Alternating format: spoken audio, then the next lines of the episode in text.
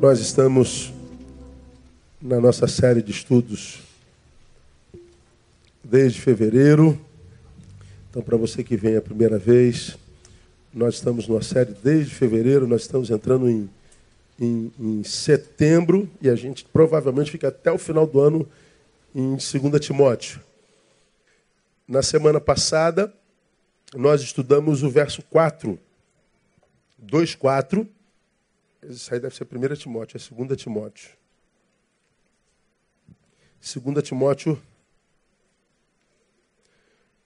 2,4. Nenhum soldado em serviço se embaraça com negócios dessa vida, a fim de agradar aquele que o alistou para a guerra. Vamos juntos, a sua voz? Nenhum soldado em serviço se embaraça com os negócios dessa vida, a fim de agradar aquele que o alistou para a guerra. Então, o que, que nós aprendemos na semana passada? Ah, nós aprendemos que nós não devemos perder o foco. O que o Paulo está dizendo para Timóteo é: não perca o foco, mantenha-se no alvo. Então, vocês se lembram bem, ah, o alvo é o que aponta destino. Então, qualquer um que perde o alvo, perde o rumo. E nós falamos sobre a realidade da necessidade de ter um alvo.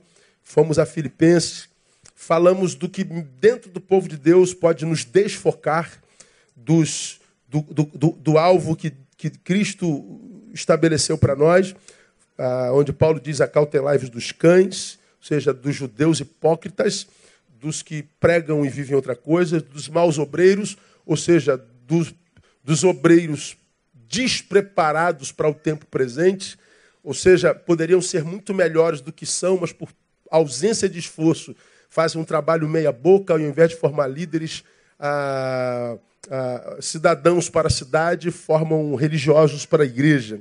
E acautelai-vos da, da falsa circuncisão, ou seja, de uma religiosidade estereotipada, litúrgica, mas sem essência, sem amor, sem verdade. Paulo diz que isso tudo pode nos desviar do foco. Então nós falamos por que, que tanta gente está perdida na vida, perdeu o foco e nós demos exemplos disso. Hoje nós vamos para o versículo 5 mais um conselho de Paulo, onde ele diz: Vamos juntos a sua voz mais uma vez? E também, se um atleta lutar nos jogos públicos, não será coroado se não lutar legitimamente. Mais uma vez, mais forte. E também.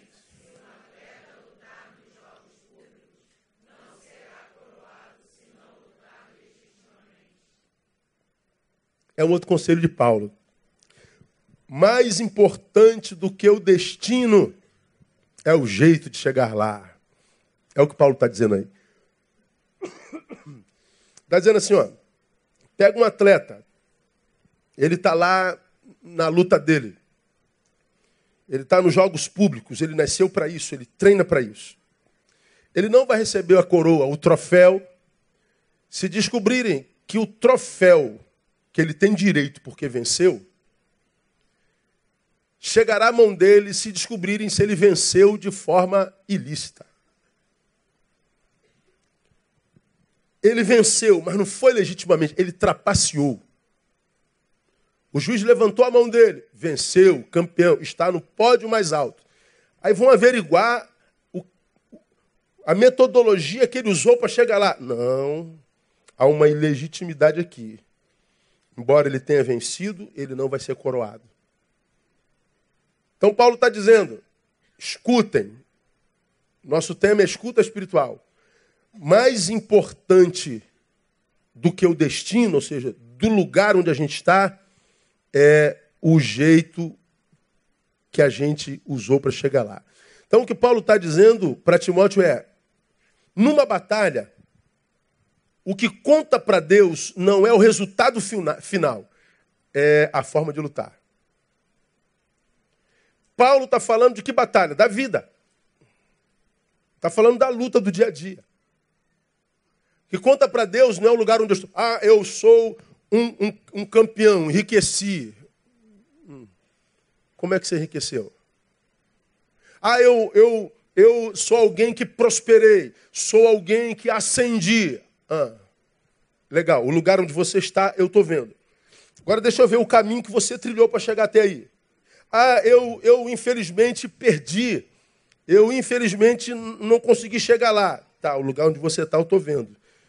Mas como é que você lutou? Não, eu lutei corretamente, meu Deus. Tu sabes que eu fui o cara mais correto do mundo, mas dessa vez não deu.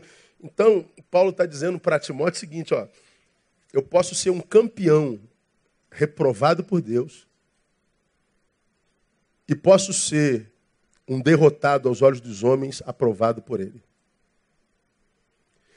Eu posso me tornar um camarada conhecido no mundo inteiro, reprovado por Deus, e posso ser um anônimo que estou sentado à destra dele e, e, desfruto da sua intimidade.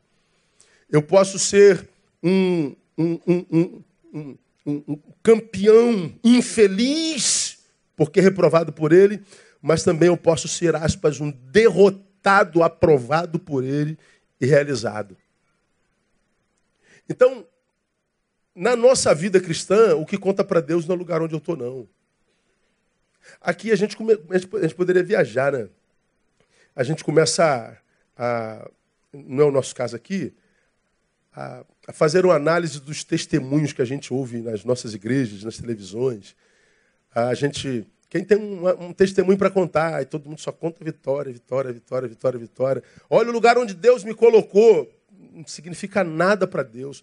O lugar onde eu estou e o lugar onde você está não, não, não quer dizer nada. Quem se impressiona com as nossas posições na vida são só os homens. Deus não. O que importa para Deus é como é que nós chegamos lá. O que importa é o nosso meio de caminhar. Então essa palavra ela soa assim bastante estranha, né, em função do que a gente está acostumado a, a ouvir por aí. Esse versículo para mim também explica por que, que eu e você conhecemos um monte de gente que é famosa, é, aspas, é, conhecida, é, referência para nós, mas é infeliz que só. E a gente conhece aquela pessoa que, que, que é um José da Silva, sem nenhum preconceito com Josés. Ah, um anônimo, mas tu vê aquele irmão vendo os rios de água viva jorrando. Do camarada, uma felicidade. Você chega lá no alto do morro, você vê aquela família pobrezinha na, na, na, no barraquinho de pau a pique, mas limpinho. E você entra ali, você sente a, sente a graça de Deus. Tu entra nas coberturas da Zona Sul, tu vê aquela ambiência pesada. Por quê? Porque a bênção de Deus não tem a ver com o lugar onde você está. A bênção de Deus é bênção para a caminhada, é bênção para a jornada, é bênção para o caminhar. Faz coro essa palavra? Ah, o Salmo 23, a gente conhece o Salmo 23 de cabeça, não é? O Senhor é meu pastor, nada me faltará, deitar-me faz em vez de pastos. O outro versículo diz o quê? Guia-me às águas tranquilas, refrigera minha alma e guia-me pela vereda da justiça quando é Deus que me guia, Ele me guia pela vereda da justiça, porque eu posso caminhar em justiça. Eu posso caminhar trapaceando. Eu posso caminhar mascarado. Eu posso jogar ilegitimamente. Eu posso dar um jeitinho brasileiro para chegar lá. Então eu posso estar no lugar do meu sonho. Pastor, eu sempre sonhei estar aqui. Ok. Por que, que você está aí? Deus me pôs aqui. Pode não ter sido. Pode ter sido tua trapaça, pode ter sido a tua ilegitimidade, pode ter sido o teu jeitinho. Então, é como se Paulo estivesse dizendo a Timóteo: olha, Deus preferia você aqui embaixo no chão, longe do teu sonho, do que você lá em cima de posse do sonho que você teve desde criança. É, é, um, é um negócio assim, muito interessante para mim, irmão, porque Paulo está dizendo assim: ó, é, não vale o que dá certo, vale o que é certo. O que você está fazendo pode estar tá dando certo, mas é certo? Não. Então, se dá certo, não tem a ver com Deus, você está reprovado. Então, é uma palavra, uma palavra bastante, bastante sinistra. Então, nós aprendemos se mais importante do que o destino é o jeito de chegar lá, seja, a bênção de Deus não está no lugar onde eu quero chegar, mas no jeitinho como eu vou. E como você já aprendeu aqui, o destino é uma questão futura. Portanto, eu não tenho a menor ideia, nem tem como tê-lo, se eu vou conseguir chegar lá ou não. Então eu não posso estabelecer o destino para depois fazer a análise se Deus esteve comigo ou não. Ah, o meu sonho é chegar no teclado. Ora, cheguei no teclado, então posso testemunhar a igreja, Deus é comigo porque eu cheguei no teclado. Não, é possível que Deus esteja comigo e eu não consiga chegar no teclado. E é possível que Deus me tenha abandonado no caminho e eu tenha chegado no teclado. Dá para entender isso não? O que, que você deseja? O destino ou a presença de Deus? Pois é, é esse desejo que Deus usa para estabelecer a sua relação conosco no dia a dia da nossa jornada e da nossa vida. Então, nenhum atleta nos Jogos Olímpicos será coroado se não lutar de forma legítima, ainda que ganhe. Ele não vai ter a coroa. E a coroa para nós, o troféu para nós, é agradar aquele que nos alistou, como nós falamos para lá, na, na, semana passada. Nenhum, nenhum soldado se embaraça com as coisas dessa vida. Por que não, Paulo? Porque ele vive para agradar aquele que o alistou. Ele não se envolve tanto com a luta e com o exército, não se deixa encantar pelas divisas no braço ou pelas gemadas no ombro, pela patente, porque ele não vive para si, ele vive para agradar aquele que o alistou. E também um atleta, ele está fazendo referência ao soldado, ele não vai ser coroado se ele não lutar legitimamente. E por que, que sabe que vai lutar legitimamente? Porque ele está pensando no seu treinador. Então, quando a gente fala de vida de cristão, a bênção de Deus não está no resultado. Aí joga abaixo a teologia maldita da prosperidade, né? que estabelece a bênção de Deus como uma coisa. Deus me abençoou, comprei o um carro. Deus me abençoou, comprei uma casa. Deus me abençoou, fui curado. Deus me abençoou e a coisa atesta a bênção de Deus. Isso não tem nada a ver com o Evangelho. Claro que Deus pode me abençoar com coisa, mas a coisa não é a testificação da presença de Deus. Então, se isso é verdade, aprendamos duas coisas. Primeiro, o que determina a bênção de Deus sobre a vida de alguém não é o lugar onde esse alguém está não é o lugar onde. É. O que determina essa bênção é como esse alguém chegou lá. Vou dar um exemplo com duas fotos. Já, já mostrei isso aqui lá atrás, alguns anos atrás. Tem duas fotos aí, não tem, Rodrigo, que eu mandei para você? Bota uma de cada vez. Conhece esse cara? Quem sabe o nome dele? Esse preto bandido. Esse negão bandido. Tá lá, ó, fichado. Como é o nome dele? Martin Luther King. Martin Luther King era o quê?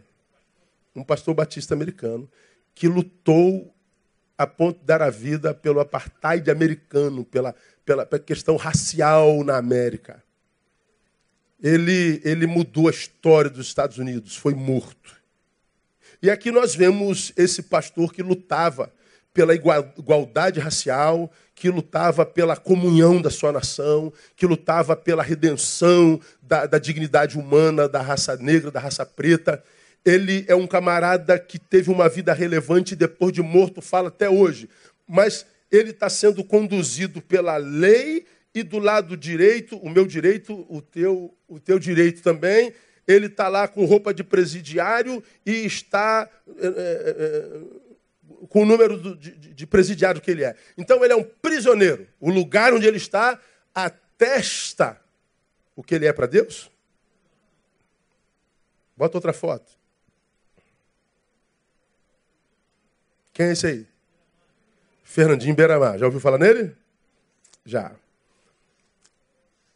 Podemos comparar esse camarada com Martin Luther King? Mas estão no mesmo lugar, não estão? Na primeira foto, sendo levado por um policial, pelo Estado, pela lei, para o mesmo lugar, e no lado direito ele está lá com a roupa do SEAP, preso. Ambos estão no mesmo lugar. Ambos foram para o mesmo destino. Pergunto, e é óbvia a resposta: Deus os vê da mesma forma? Não. Mas o que os fez para lá? O que que levou Luther King para a cadeia? O que que levou Fernandinho Beramar para a cadeia? A bênção de Deus não está no destino, está no caminho. Ah, o, o, o, o, pessoal do Lava Jato, o pessoal do Odebrecht, ah, estavam todos vivendo em mansões nababescas em, em, Miami, em Boca Raton e Abu Dhabi, vivendo como é, reis. Olha, gente bem sucedida, gente próspera. Como é que eles arrumaram esse dinheiro? Como é que eles chegaram lá? E você pega um empresário que, que trabalhou desde moleque, foi prosperando, foi justo com seus empregados, glorifica o Senhor, não esquece de devolver o que é de Deus, e ele ganhou dinheiro, ele está em Abu Dhabi, ele tem casa em Boca Raton, ele prosperou. Como que ele chegou lá? Trabalho. Então onde é que está a bênção de Deus? Está no caminho, está no trajeto. Então eu digo para vocês, nunca se iludam com o que os seus olhos veem. Nunca. Nunca meçam a espiritualidade de alguém pelo que seus olhos veem. Nunca, já viram pregar sobre isso aqui, se impressionem com a espiritualidade de alguém.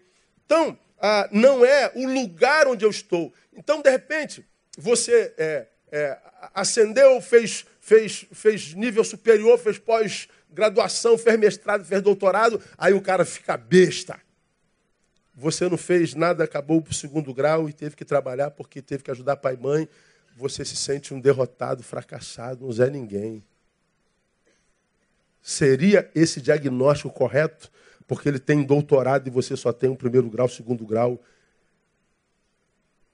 Verdadeiro? Não, a bênção de Deus não está no lugar onde você está, está no jeito que você chegou lá.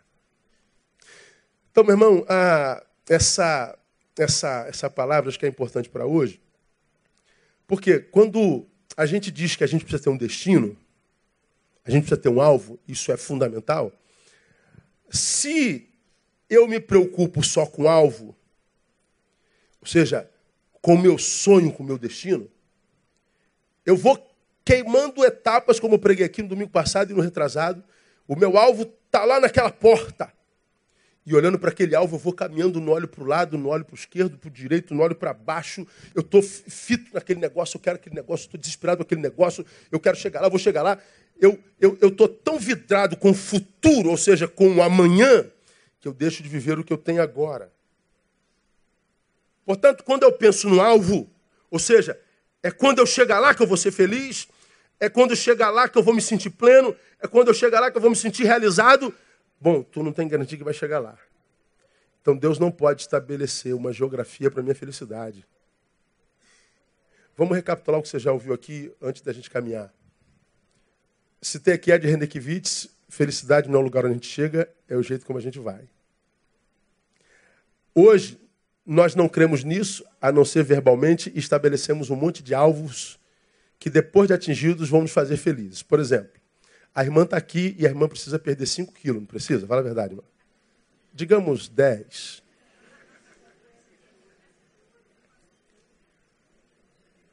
Toda vez que você vai ao espelho, você se lembra que tem que perder 10 quilos, alguns 15, e por aí vai. Né? Mas pelo menos 2 quilos toda mulher tem que perder, não tem? Fala a verdade. Alguma mulher não tem que perder 2 quilos? Claro que tem. Então, toda vez que você vai no espelho, você se lembra que tem que perder 10 quilos. Aí, quando você vê 10 quilos que você não perde nunca, você sai do espelho, ai meu Deus do céu. Puxa vida, é, vamos para a vida. Tu vai para a vida com os 10 quilos na cabeça. No corpo ele já está espalhado, agora ele está na cabeça. Ele está no pensamento. Não é? Tu anda com os 10 quilos na cabeça, tu anda com os 15 quilos na cabeça, tu anda com a gordura na cabeça, tu anda com a imagem na cabeça. Aí tu, como a gordura foi para a cabeça, você tem que se livrar dessa gordura de qualquer jeito. Porque ela já afetou a forma como você se enxerga você já se enxerga reprovada. E você construiu uma forma da felicidade, que é aquele corpo com menos 10 quilos. Aí você busca essa, essa forma que você construiu na cabeça, com menos 10, igual uma, uma, uma desesperada. Aí entra, como já falei, dieta da Lua, dieta da, do Sol, dieta de, de, de Marte, de Vênus, de Plutão, de, de, de, de não sei o quê. E você vai fazendo tudo para emagrecer, mas não consegue emagrecer. Você abraça a infelicidade como status quo. E nem sempre você é consciente. Você não consegue. Vamos para a praia.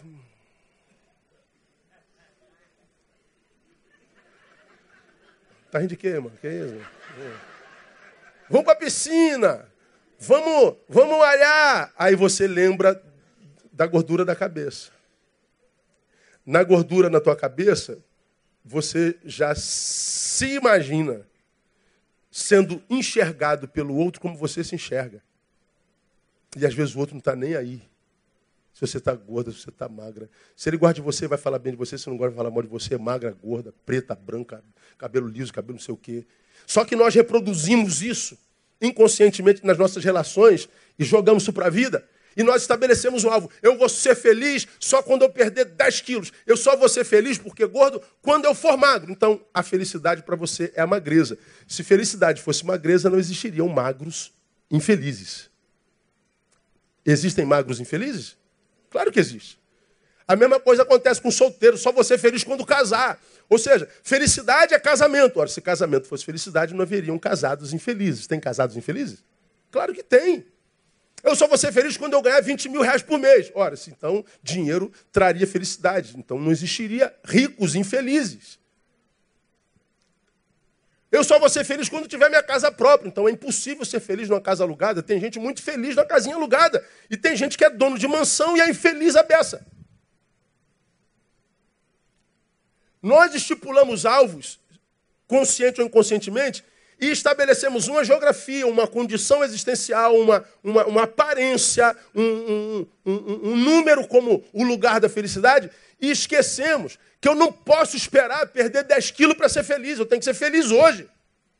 Eu não posso esperar ter uma casa própria para me sentir feliz e realizado. Eu não posso esperar chegar a algum lugar para que eu possa entender que a minha vida pode ser. Eu tenho que parar com esse negócio. Um dia eu vou. Hoje não.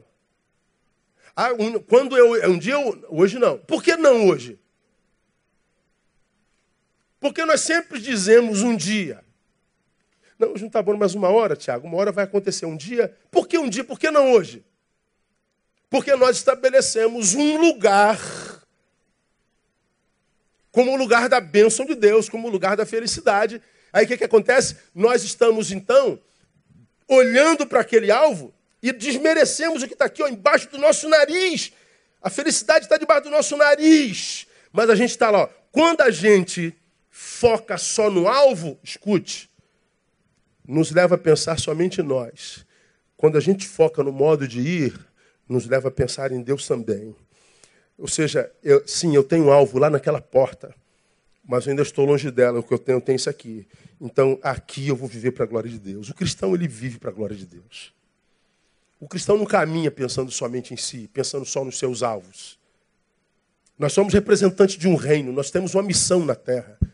Nós não estamos largados no mundo, nós não fomos jogados dentro do playground. Nós temos uma missão, nós temos uma, uma função a desenvolver. Nós já aprendemos, quer comamos, quer bebamos, quer façamos qualquer outra coisa, façamos para a glória de Deus. Então, quando, perdão, você estabelece um alvo, mas desmerece o caminho, cara, você pode literalmente estar pondo a bênção de Deus para a tua vida fora. Então, como você me ouve pregar aqui há 20 anos, eu não consigo entender, meus irmãos, uma pessoa frustrada com Deus. Não consigo. Como é que você pode se decepcionar com Deus se Deus é imutável? Ontem, hoje e eternamente. Como se decepcionar com Deus que diz que no qual não há mudança nem sombra de variação. Como que alguém pode se decepcionar com Deus? Eu não entendo. E eu me encontro com gente decepcionada com Deus o tempo inteiro. Porque, pastor, eu, eu estabeleci um alvo e Deus não me abençoou para chegar lá. Como que Deus não te abençoou? Ué, eu não cheguei. Pois é, mas a bênção não está no alvo, está no caminho. Você estava tão desesperado em chegar lá, na, na macro bênção, que você se esqueceu da micro. Já me lembra que eu já falei sobre isso aqui? O, a, a, a, macro é Andréia. Então eu estou lá no, no, no, foco, no foco, no foco. Só que aqui ah, tinha a, brincadeirinha com o cachorrinho, podia pegar no colo, dar um beijo, a criança que sorriu, deu, deu uma florzinha, teve o, o, caído que você poderia ter levantado, você poderia ter honrado o idoso que estava aqui, você poderia ter sentado um pouquinho com esse solitário, você poderia ter lido um livrozinho para alguém, você poderia ter semeado bem, a solidariedade, a bondade, ó, as micro bênçãos. Aí você ia perceber que a macro que você sonha seria tão somente o acúmulo dessas micros vividas que quando chegasse aqui era grande. O oposto acontece porque você não experimentou as micro bênçãos do todo dia. Quando você chega na macro, você descobre que a macro não é tudo isso. Tem um monte de gente que sonhou em ter tanta coisa, estar em tanto lugar, hoje tem, estão lá e estão frustrados. Porque aquilo não foi suficiente para preencher. Ora, aquilo seria tudo aquilo se você chegasse lá enriquecido pelas microbênçãos do todo dia. E diga que nosso dia não tem microbênção todo dia. Você acordou hoje, não acordou? Bênção. Acordou, ficou em pé? Bênção. Tava, as pernas estão saudáveis. Conseguiu caminhar, caminhar até o banheiro? Bênção. Tinha uma escova de dente lá com pasta? Tinha. Usou? Tem dente? Tem. Bênção. Depois botou uma roupa? Tem roupa? Tem. Acordou com frio? Tinha casaco? Tinha. Bênção. Depois caminhou até a cozinha? Caminhou. Tinha café? Tinha. E pão? Também. Manteiga ainda? Bênção. Mortadela? Queijo? Misericórdia. Bênção. Tinha um sonho? Ir para casa do Senhor adorá-lo? Tinha. Tem sonho? Bênção. Tinha um carro na garagem? Pelo amor de Deus. Bênção. Tinha gasolina no tanque? Pelo amor de Deus. Bênção. Você vem para a igreja? Achou lugar para sentar? Bênção. Ó. Está ouvindo a palavra de Deus? Bênção. Vai sair daqui abençoado? Bênção. Vai almoçar depois? Tem comida em casa? Está entendendo o que eu estou falando, igreja? Milhares de microbênçãos que a gente não agradece por ela porque está focado numa macro bênção. Aí chega lá é o campeão infeliz. É, tu tá com troféu, cara. Esse troféu não é suficiente para preencher tudo aquilo que eu deixei de viver nesse tempo todinho aqui, ó. Eu chego aqui com um buraco gigante. Por que, que eu não estou me sentindo realizado, pastor? Porque é do buraco que você deixou em você, porque você se recusou a viver as microbênçãos, ou jumento. A bênção de Deus não está aqui na coisa, está no caminho. Todo dia. Se você acorda e diz assim, este é o dia que fez o Senhor, alegremos-nos e regozijemos nele. Aí você fala assim, pô, mas hoje o dia está bravo, pastor. Então se alegre porque acordou. Se alegre porque comeu. E vai lá e encara o teu gigante. Vai lá e deita naquela mesa cirúrgica, se é a cirurgia que você tem. Vai lá e encara aquele patrão miserento. Vai lá e encara aquele exame horrível. Vai lá e faz a tua hemodiálise. Vai lá e faça o que você está enfrentando. Vai lá e luta a tua luta e mata o teu leão. Mas vai com gratidão. Naquele dia tem bênção. E quando Deus percebe que nós crescemos, e aprendemos a discernir as microbênçãos e milhares delas do dia a dia, portanto, desenvolvemos gratidão, a gratidão passa a ser um estilo de vida. Ele percebe que quando a gratidão é estilo de vida, a murmuração morre em nós. E enquanto há murmuração, ele sabe que não há gratidão. E como você já aprendeu aqui, a gratidão é o primeiro fruto de quem está debaixo da graça. Graça, caris, gratidão, cariti. E ele diz: a minha graça te basta. Se eu permaneço debaixo da graça, a gratidão flui de mim como, como, como rios. A despeito da dor que a gente sente, a gente consegue ver as microbênçãos. Então, quando a gente está diante de um murmurador, ora, se eu consigo discernir o quanto ele está longe de Deus de tudo, imagina Deus enxergando você. Como que se murmuração fizesse Deus, ah, esse cara está me enchendo o saco, eu vou, vou abençoar logo ele para me livrar logo. Não é assim que Deus se move. Deus não se move assim. Então, o que determina a bênção de Deus não é o lugar onde chega, mas a forma como a gente está lá. Relembra você uma experiência vivida por Daniel, só para lembrar você. Daniel, capítulo 1, painel. Daniel 1. Vou mostrar para você, portanto, se está no caminho, a bênção maldita e a maldição bendita. Daniel, capítulo 1. E quando a gente aprende a discernir isso, Aí você vai ver a vida conspirando a teu favor, você vai ver Deus é, tendo prazer. em estar na tua presença? Já me viu falando isso aqui? Naquele sermão eu perguntei, quantos aqui tem prazer em estar na presença de Deus? Todo mundo, aleluia. Quem não tem? Quantos tem prazer em estar na presença de Deus? Eu. Ok, a pergunta é: Deus tem prazer em estar na tua presença? Essa é a pergunta que a gente tem que fazer. Que a gente tem prazer em estar na presença de Deus? Agora, Deus teria prazer em estar na minha presença? Então, se a gente faz uma, uma, uma autoanálise, que tipo de, de, de caminhada eu desenvolvo? A minha caminhada na gratidão, minha caminhada na murmuração, minha caminhada reconhece as micros, ou minha caminhada só foca no macro. A minha caminhada tem serviço, a minha caminhada só tem necessidade de reconhecimento. Eu consigo ser para Deus ou só tenho essa necessidade de ser para os outros? Deus, é, como é que Deus te enxerga? A bênção de Deus está na caminhada. Quando a gente olha Daniel, a gente vê uma experiência muito interessante que, que na minha concepção, exemplifica isso muito, muitíssimo bem. Ah, tu pega Daniel 1, 2, deixa um aí. No ano terceiro do reinado de Joiaquim, rei de Judá, veio Nabucodonosor, de Babilônia, a Jerusalém e a sitiou. Então tomou Jerusalém como possessão. O Senhor lhe entregou nas mãos a Joiaquim, rei de Judá, e uma parte dos vasos da casa de Deus. E ele os levou para a terra de Siná, para a casa do seu Deus, ó, Deus minúsculo, e os pôs na casa do tesouro do seu Deus. Então, olha o que o texto está dizendo. Ah, ele, ele é, é, Nabucodonosor, um rei inimigo, peleja contra Judá, povo de Deus. E Deus se manifesta. Mas Deus se manifesta fazendo o quê? Pegando o seu povo, entregando na mão de Nabucodonosor, o inimigo. Deus se manifestou, mas não foi para derrotar o inimigo do seu povo.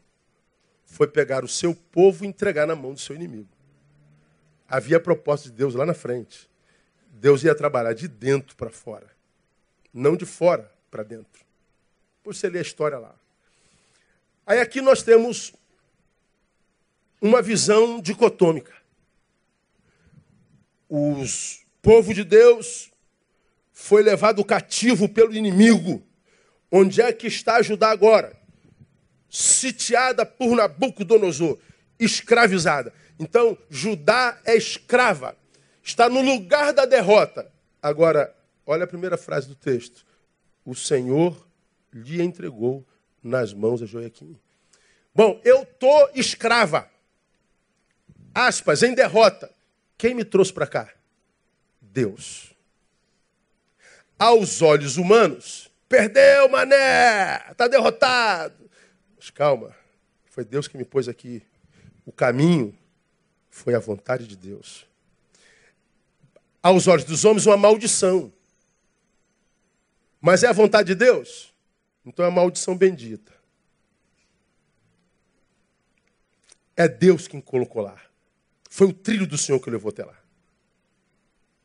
Agora olha outro exemplo. A gente pode chamar isso de, de, de, de, de, é, de bênção maldita, não é? Mas bênção. Agora, veja o versículo 5. Deixa eu mostrar para vocês outra coisa. Versículo 5. E o rei lhes determinou a porção diária das iguarias do rei e do vinho que ele bebia, e que assim fossem alimentados por três anos, para que no fim deste pudessem estar diante do rei. Passa.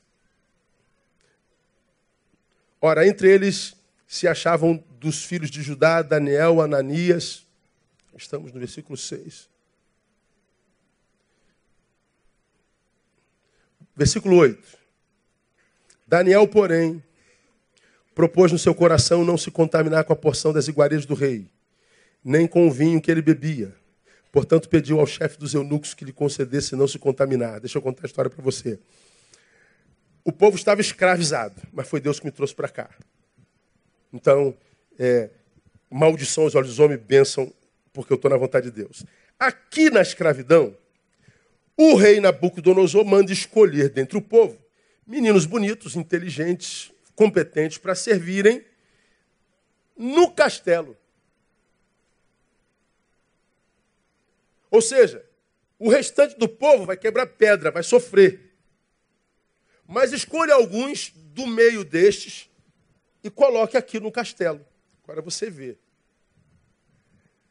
Se fosse hoje, na teologia da prosperidade, o cara falar assim: ó, meu povo está na desgraça danada, meu povo está sendo ferrado, abusado, cerceado em seus direitos, sua liberdade. Mas olha como é que Deus é fiel. Deus me tirou do meio do meu povo da escravidão, de quebra-pedra, de ser humilhado. E onde é que Deus me colocou? Me colocou entre os reis. Me colocou entre os príncipes.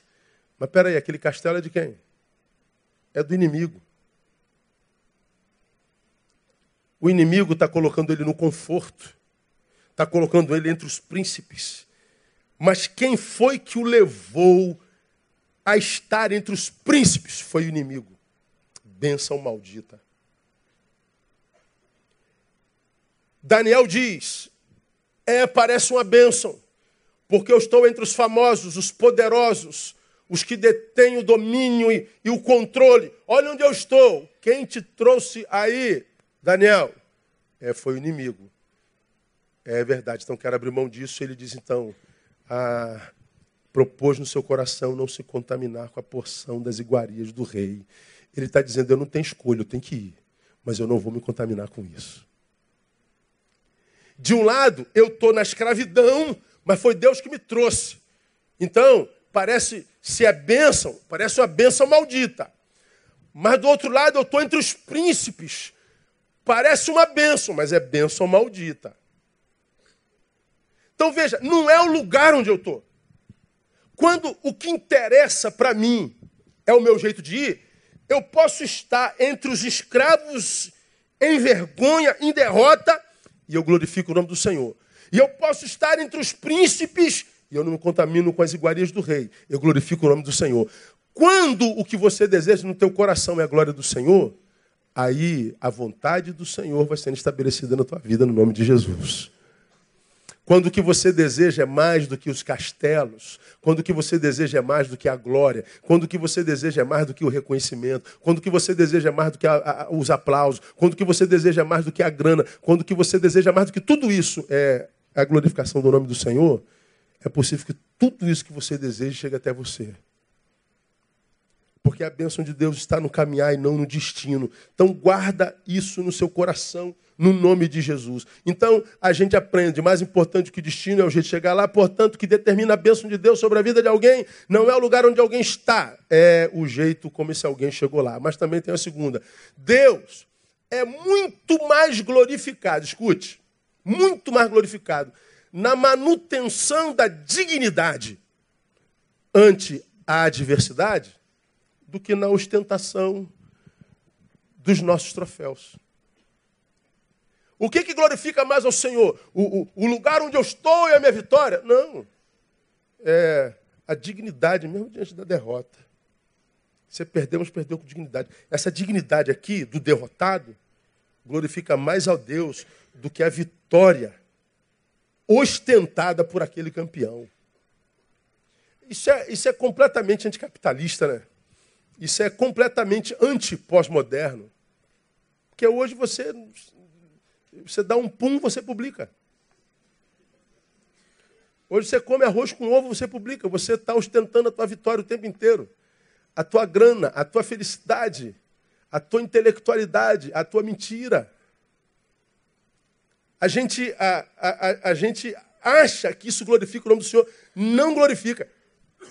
Vamos relembrar Hebreus 11. Bota aí, painel, Hebreus 11, a Galeria da Fé.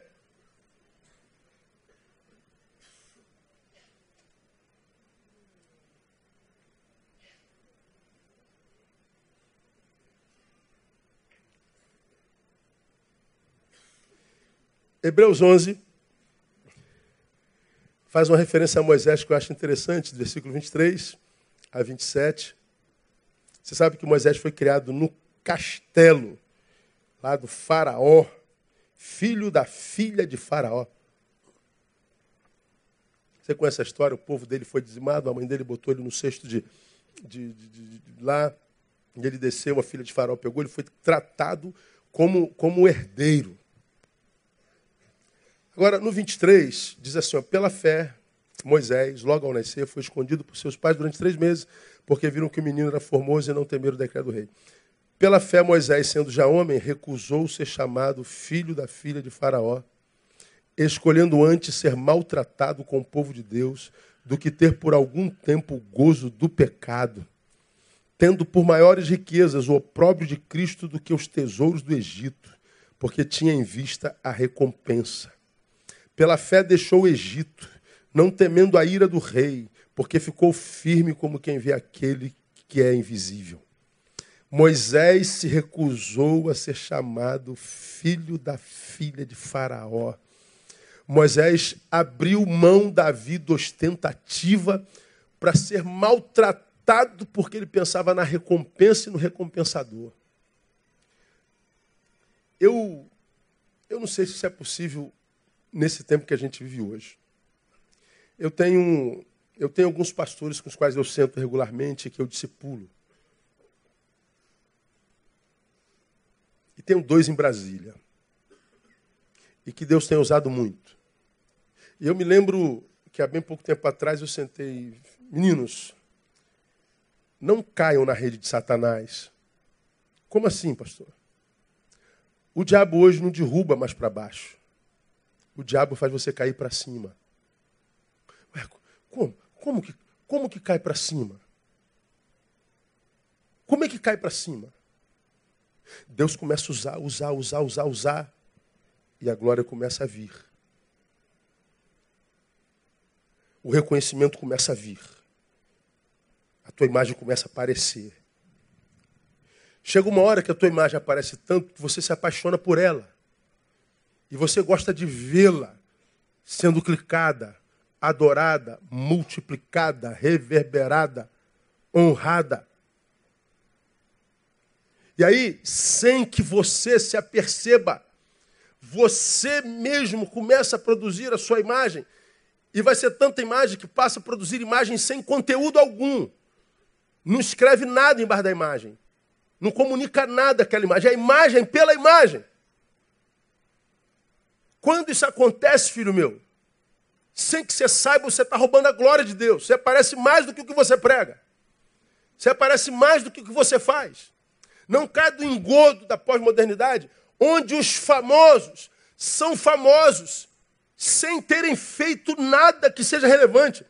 Pega os camaradas mais famosos da rede e pergunte o que, é que eles fazem fisicamente, praticamente, mensuravelmente, mecanicamente. Não fazem. Pega os pastores mais famosos desse país, que estão aí com milhões de seguidores. Pergunta aonde é a sua igreja, qual o seu ministério, qual a relevância da sua igreja local, do seu ministério local, qual a relevância da sua pessoa. Desliga a rede. O que sobra em você? Na maioria deles não sobra nada porque não tem nada físico por trás. A fama vem pelo investimento da própria imagem. É o investimento que o sujeito faz em si mesmo. Pegue os pós-modernos, desliga a rede, sobra o que do sujeito? Se apaga a rede dele, não sobra nada. O que sobra é sua depressão. O que sobra é sua presença. O que sobra é a angústia que você tem que ter de viver consigo, sem se refugiar para esse lugar.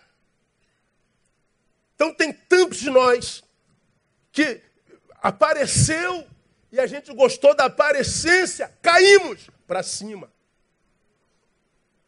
Fomos sequestrados pela glória, fomos sequestrados pela honra, pela fama e por tudo mais. Pois é, só que Deus é muito mais glorificado na nossa dignidade do que na nossa aparência. Moisés, ele preferiu ser maltratado, porque ali ele era verdadeiro ele era útil, ele vivia, vivia realidade, ele era tocável, ele era ser.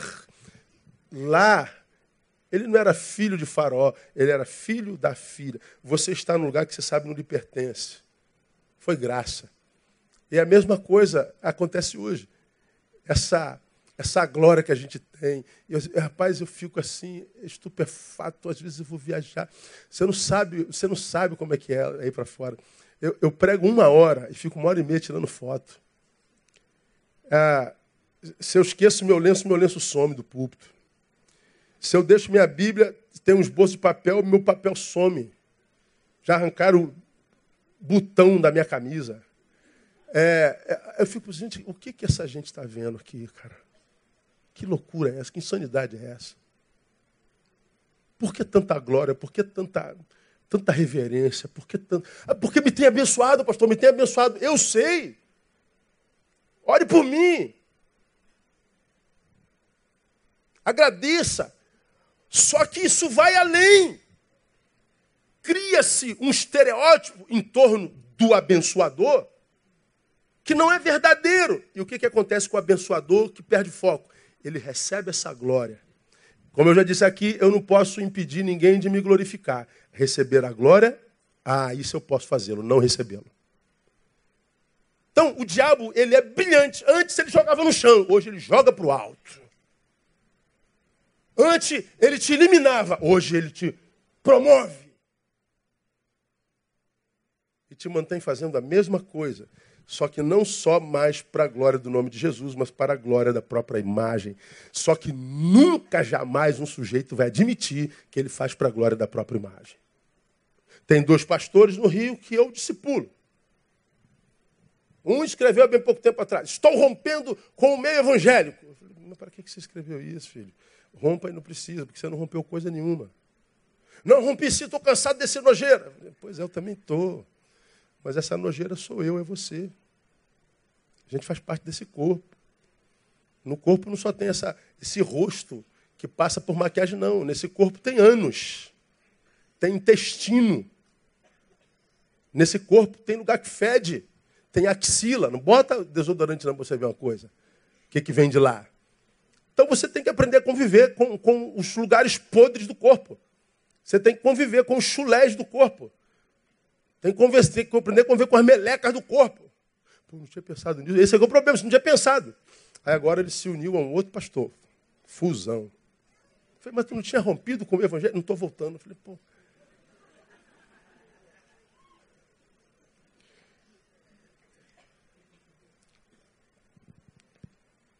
Você pega todos da galeria da fé. Veja o versículo 16, painel. Olha só, cara, como é que é lindo versículo 15. E se na verdade lembrassem daquela de onde haviam saído, teriam oportunidade de voltar. Agora, está falando dos da galeria da fé. Mas agora, desejam uma pátria melhor. Você já me viu pregar sobre isso aqui. Isto é, a celestial. Pelo que também Deus não se envergonha deles, de ser chamado seu Deus, porque já lhes preparou uma cidade. Olha Deus dizendo a respeito de uns filhos seus: Eu não me envergonho deles. Eu não tenho vergonha de ser chamado seu Deus. Você já me falou sobre isso aqui? E aí, quando eu leio isso, eu pergunto: o que, que Deus sente quando olha para mim, meu Deus do céu, que me vê diferente da multidão? Multidão me vê de fora para dentro, Deus me vê de dentro para fora. Meu Deus, tem misericórdia. O que, que Deus sente por mim? Vergonha ou orgulho? Cada um sabe da vida que leva. Olha mais. Olha o versículo 38, painel. Dos quais o mundo não era digno errantes pelos desertos e montes, pelas covas e cavernas da terra. Então, Deus fala de um povo que ele, do qual tem orgulho, não se envergonha de ser chamado seu Deus, de um povo que ele diz: esse povo era um povo tão querido meu e santo que o mundo inteiro não era digno deles.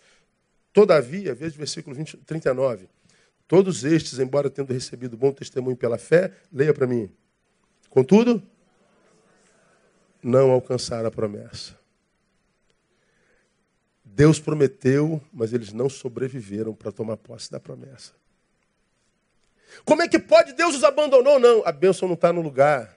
Deus caminhou com eles todo dia, o dia todo, ininterruptamente. E eles, embora tivessem uma promessa, não precisavam da promessa para se sentir realizados. A realização deles era a presença diária de Deus. E a relação deles com Deus era tão profunda que a promessa já não era mais nem alvo. Porque se ele prometeu, está tranquilo, então vai acontecer, irmão. O que Deus prometeu para você já é teu, acabou. Ninguém pode tirar o que é teu no nome de Jesus. Então, meu Deus, será que eu vou chegar lá? Meu Deus, será que vai acontecer? Será que vai dar certo? Será que. Poxa, não é problema seu. Anda na presença de Deus. Coloca na mão dele, coloca teu sonho, coloca teu projeto. Diga, Deus é isso aqui. Deus é, é, é para a glória do teu nome. Deus é isso. É, é, tá ciente. Então vai vivendo um dia de cada vez. Vai chegar uma hora que vai chegar lá. Cara, eu me lembro, eu, eu, eu, quando eu fui mandado embora do exército, fiquei 17 anos esperando os meus direitos de reforma. Muita gente, nem você está indo advogado, você está indo lá, como é que está? Você sabe como está o processo? Você, cara, eu não sei de nada, não. Eu botei lá e se tiver que vir para mim, vem. Se não tiver, não vem. Não, você tem que correr atrás. Você, você nem, cara, eu nem penso nisso. Estou trabalhando, estou comendo, estou vestindo, nem penso nisso. Passam 17 anos, eu estou em Uberlândia, né, mano? Deitado já de, de noite. O advogado, Neil, pelo amor de Deus, onde é que você está? Estou em Uberlândia. Você tem que vir até amanhã. A tua, reforma saiu, eu não tinha visto, passou o prazo, você tem que receber até amanhã. Eu falei, cara, estou em Uberlândia, não dá para chegar amanhã. Não dá teu jeito, se vira. Eu falei, caraca, tem que ser até amanhã, senão você vai perder não sei o que. Eu não sei nem como é que a gente veio de lá. Eu ia pregar na noite do dia seguinte, eu larguei a igreja para lá expliquei ao pastor, eu estou indo embora, porque eu estou eu tô esperando 17 anos esse bagulho. Acho que alugamos carro, sei lá. Acho, é, aí, aí, eu vim embora. Aí fui direto lá para o banco, quando eu vou pegar o, o, o, dinheiro, era, era dez vezes mais do que o advogado tinha pedido. Minha casa própria, essa moto grande que a gente tem, tudo, pum, como dia de 17 anos. E, e, e a reforma veio a gente, a gente não precisa estar desesperado, perdendo sono, perdendo, preocupado, deixando de viver o agora, porque, meu Deus, será que vai sair o meu direito? Será que... Já fez o que tinha que fazer? Já fez? Essa semana eu estou almoçando com um pastor. Aí um outro pastor falou assim, Neil, rapaz, tem um funcionário meu da Caixa Econômica que, que, que, que perguntou assim, pastor, o senhor tem direito a PIS? Não? Aí ele falou, eu não, cara, eu trabalhei em 1900 e vovó mocinha, que é isso? Não tem jeito não. Aí ele, ele foi lá, o cara pesquisou 5 mil para receber. Aí o, o, o, o, Santana falou assim, não, tu não tem nada não. Eu falei, não, cara, eu, não tem não, claro que não. Pô. A carteira que eu assinei foi, eu tinha 17 anos de idade, 18. Me dá o número do teu PIS só para ver. Ah, quando eu for lá ver, 3 mil reais para receber. Eu falei, o quê? Jesus da minha alma. Aí, assim, do nada, assim, puf, caiu na tua mão, tu, você não está esperando? Dá para fazer uma festa? Não dá. Aí aquilo vai rendendo. Eu nunca podia imaginar. É um Deus que, que é o teu advogado, que diz assim: ó, se é teu, vai chegar na tua mão. Se não é teu, não adianta brigar. O teu justiceiro sou eu. Você tem que viver o agora, o dia a dia. É na caminhada, é a tua caminhada. Joga aquilo lá na mão de Deus. Amém. Você tem o um alvo, tem que ter. Mas não abra mão por causa daquilo lá, disso aqui. De sentar à mesa com os teus amados, de sentar à mesa com os teus amigos, de glorificar pelo pão de cada dia, de celebrar as 24 horas, é a hora que você tem. Porque a bênção de Deus está na caminhada. Então é, é, é, é muito simples da gente entender isso. Então, mais importante do que a ostentação do troféu é a manutenção da dignidade. Quando a gente faz manutenção da dignidade, Deus então começa a honrar a gente. Aí aqui, caminhando para o final, eu cito Gandhi, irmão, falando de dignidade. Gandhi fala assim, ó, a dignidade pessoal e a honra não podem ser protegidas por outros. Então, se eu pretendo ser digno, se eu pretendo ser honrado, isso não depende de ninguém. Ninguém pode fazer isso devem ser zelados pelo indivíduo em particular. Você decide ser digno. Você decide honrar a Deus naquele dia. É uma decisão. Ou você pode se corromper pelo meio. Porque, pô, fulano faz isso, faz aquilo, bando de vagabundo, está tudo se dando bem, pastor. Eu vou fazer também. Pois é, perdeu a dignidade. Você está achando que a bênção de Deus está no que ele tem e no lugar onde ele está. É aí que tantos crentes têm se corrompido. Ele está num lugar tendo o que tem, mas não tem a presença de Deus. Ele pode ter muito mais do que você, mas ele nunca terá a alegria que você tem. Nunca. Porque é a alegria do Senhor que é a nossa força. A nossa força é a alegria do Senhor. Então não se corrompa pelo que os teus olhos veem. Você não pode acreditar em nada que os teus olhos veem nessa pós-modernidade. Eu tenho falado isso aqui desde o início do ano. Nossos olhos não servem mais como uh, uh, ferramenta de análise. Porque a gente não pode acreditar em nada do que a gente vê. É tudo hipocrisia, é tudo mentira. Então a dignidade é mantida pelo sujeito. Pascal, ele diz, a dignidade pessoal consiste no pensamento. Procuremos, portanto, pensar bem. Nisso reside o princípio da moral. É tudo aqui, ó. Tudo aqui.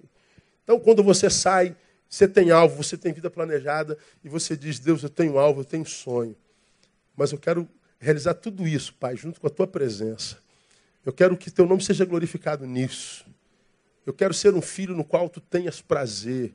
Eu quero que a tua bênção esteja na minha caminhada. Eu quero caminhar debaixo da tua bênção. Claro que eu quero chegar lá. Claro que eu quero ascender. Claro que eu quero possuir. Claro que eu quero ter. Mas eu não quero me perder para isso.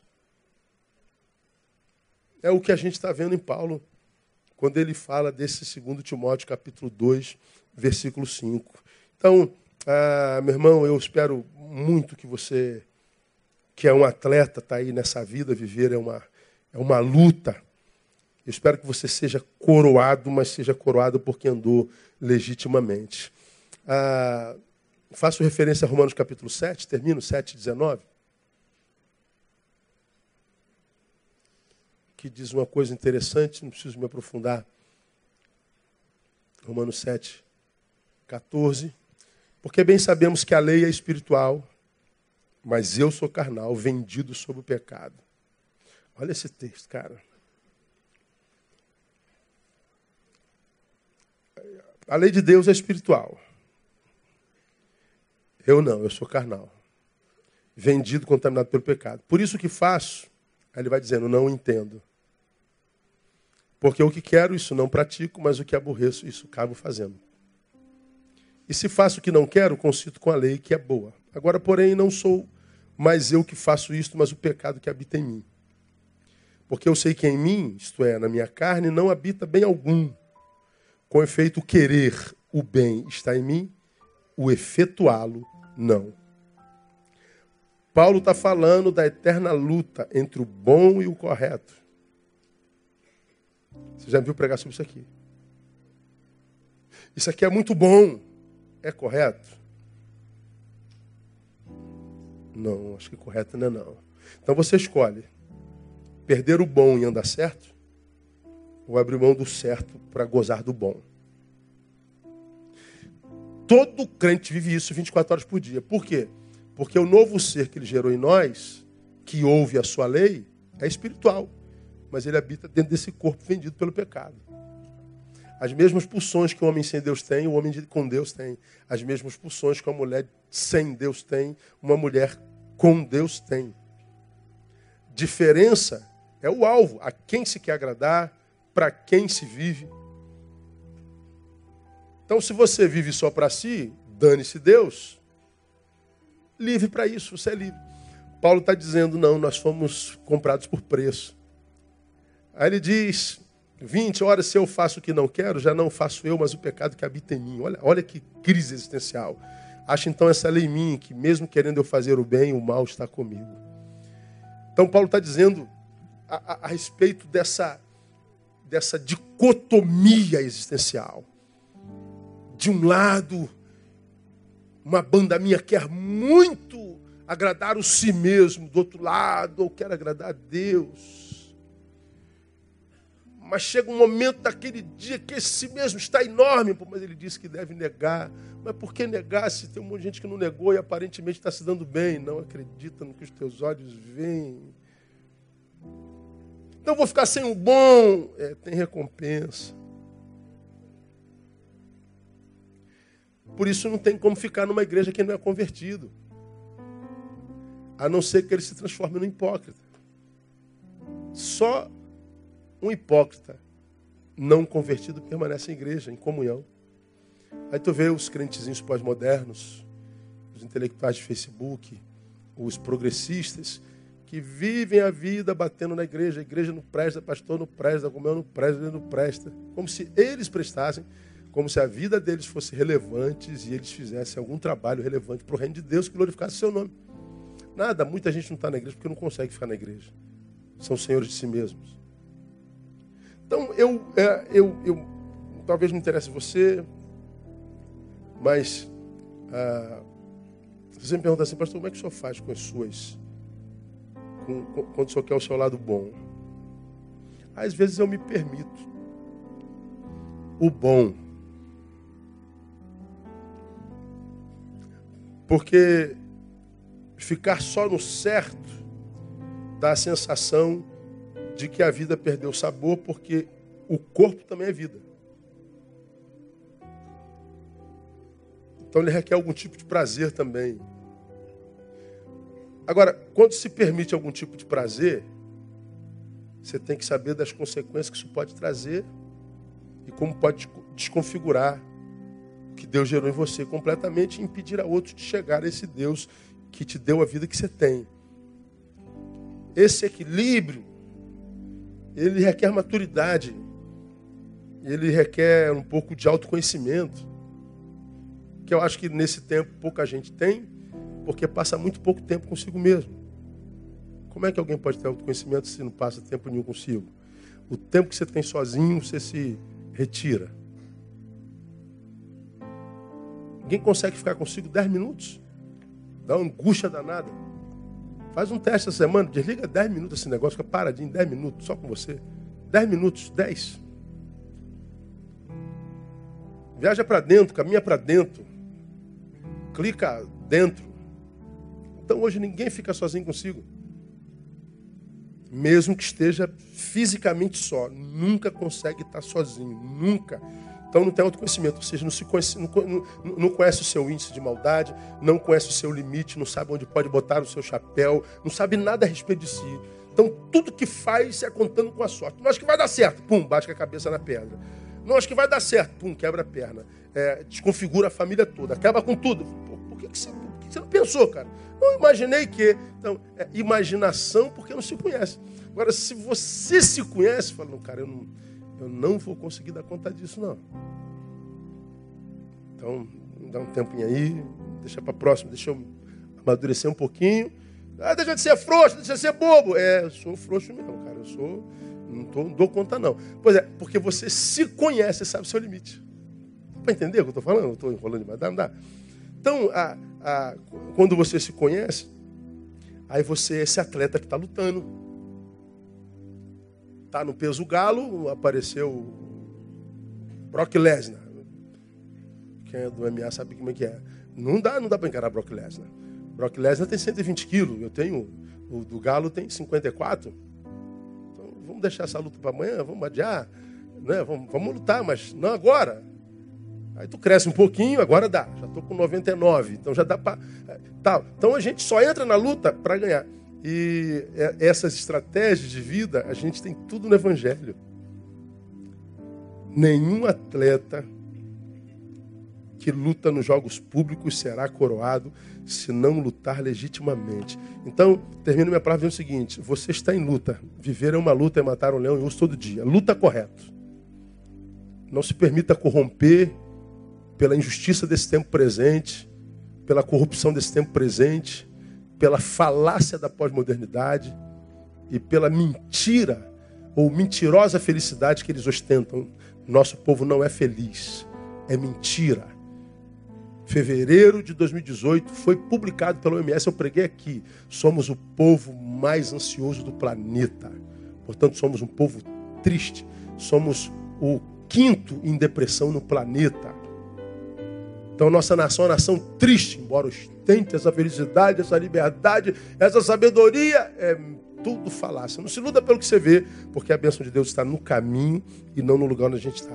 E a minha oração é que Deus te conduza todos os dias, de tal forma que cada dia seja uma festa na presença dEle, e que a tua vida seja uma festa na presença dEle tão intensa e saborosa e gloriosa, que nem o alvo mais te é preocupação.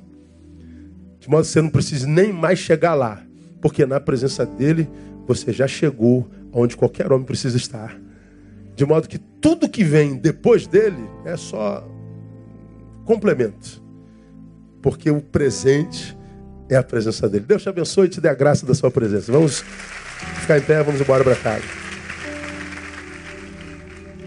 Semana que vem a gente volta para o verso 6. Muito legal também. E eu acho que vale muito, muito a pena. Escola de vida para quem ainda tem escuta espiritual. Logo mais eu estou aqui às 18 horas, aguardo você, desejando estar presente. Vamos orar. Pai, muito obrigado por essa manhã gostosa, por essa manhã edificante de comunhão e de palavra do Senhor na nossa vida. Deus, viver é uma luta, todos nós concordamos com isso. Nessa luta, tantos têm perdido, outros têm ganhado. Outros ficaram pelo caminho, desistiram, outros nem começaram a lutar. Mas a tua palavra diz, ó oh Pai, que nós estamos em luta. Se a luta é o que nós temos, nós te pedimos, prepara-nos para essa luta. Nós preferimos as marcas da derrota do que a sequela da covardia de não ter lutado. Nós queremos coragem e ousadia, Deus para amanhecer numa segunda-feira, botar o pé do lado de fora do portão e dizer: Vem, mundo, se levanta, inferno, porque eu estou aliado com Deus do universo. E eu vou sair com coragem. Eu vou sair confiado na Sua presença e na Sua promessa. Sim, estamos vendo seta que voa de dia e de noite, bala perdida para todo lado. Sim, é verdade. Mas o anjo do Senhor acampa-se ao redor dos que os temem e os livra. Sim, Deus, nós somos entregues à morte todo dia, o dia todo. Mas nós servimos ao Deus da vida e o Deus da ressurreição. Sim, Pai, mil tem caído ao nosso lado, dez mil à nossa direita todo dia. Mas nós ainda estamos de pé e te damos glória por isso. Então, Deus, ajuda-nos a caminhar em paz. Temos sonhos, sim, temos projetos, temos alvo, temos objetivos. E nós louvamos ao Senhor por ele, cremos que vamos chegar até eles, mas nós queremos mais ainda a tua presença para o agora, tua presença para o dia. Ajuda-nos a evoluir, a chegar a esse ponto de desejá-lo mais do que a realização dos sonhos. Renova as forças alcançadas nessa manhã, renova a esperança, ressignifica o olhar, norteia a visão no nome de Jesus para que nós vivamos uma vida que glorifique o teu nome, que faça com que tu tenhas orgulho de nós. Nós agradecemos por essa manhã, te pedimos que seja conosco logo mais, falando ao nosso coração e confrontando-nos na palavra. Nós o fazemos no nome de Jesus, nosso Senhor que reina. Amém e aleluia. Aplauda ele forte, Deus abençoe você. Até logo mais, permitindo o Pai. Não se dar um abraço no teu irmão.